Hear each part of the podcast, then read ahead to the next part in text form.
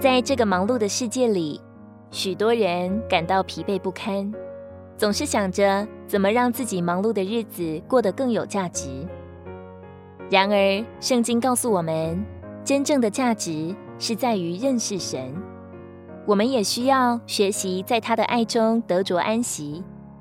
在创世纪中，我们可以看到神在第七天安息。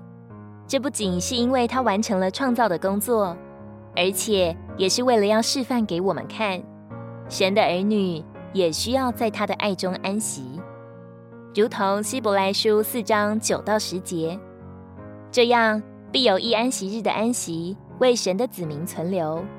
因为那进入他安息的，也歇了自己的工，正如神歇了自己的工一样。在马太福音十一章二十八到三十节里，主耶稣也告诉我们说：“凡劳苦担重担的，可以到我这里来，我必使你们得安息。我心里柔和谦卑，因此你们要负我的轭，且要跟我学，你们魂里就必得安息。”因为我的轭是容易的，我的担子是轻省的。主耶稣愿意为我们承担重担，让我们可以得着安息。但我们需要学习他的样式，放下自己的骄傲和固执，顺服他的带领。当我们放下自己的负担，才能真正的得着安息。安息是一种态度，而不仅仅是一个行动。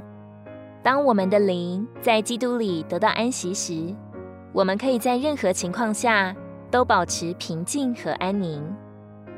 愿我们在每天的生活中都学习如何在基督里找到真正的安息。